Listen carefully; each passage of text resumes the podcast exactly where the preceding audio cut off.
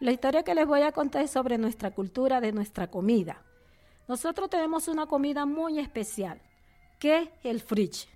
¿Qué consiste el friche? Nosotros matamos un ovejo, lo picamos, lo guisamos y le echamos las vísceras también, por eso se llama friche.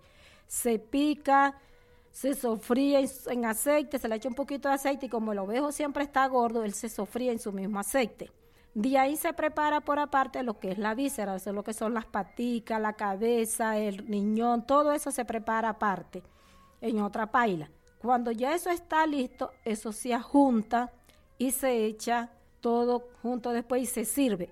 Esa comida tan especial para nosotros, lo que es el friche, se hace en ocasiones cuando nace un niño, cuando hay un matrimonio, cuando se sacan las señoritas del encierro, cuando hay una festividad bien grande en la comunidad, uno hace esa comida.